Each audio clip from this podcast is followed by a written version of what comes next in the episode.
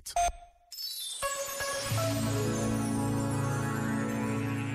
Comunicamos de tantas formas diferentes, com a voz sempre, com palavras escritas e ditas, com imagens, gestos, até mesmo silêncios.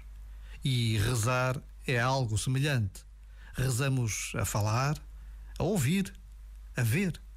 Rezamos dentro e fora de casa, no silêncio de uma igreja ou na agitação do trânsito. Por vezes, basta a pausa de um minuto para rezarmos. Este momento está disponível em podcast no site e na app.